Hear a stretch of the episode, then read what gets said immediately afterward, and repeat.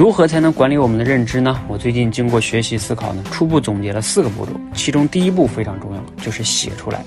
这呀，也是吴伯凡老师在他的认知方法论这个课程中呢，去专门提到的。我引用一段他的原文，他说：“英国的科学家培根说，思想的最好的方法就是写作，把你的思想写出来的过程，其实是一个自己跟自己对话、争辩、商议的过程。”同时呢，也是对自己的一种实时监测和评估的过程。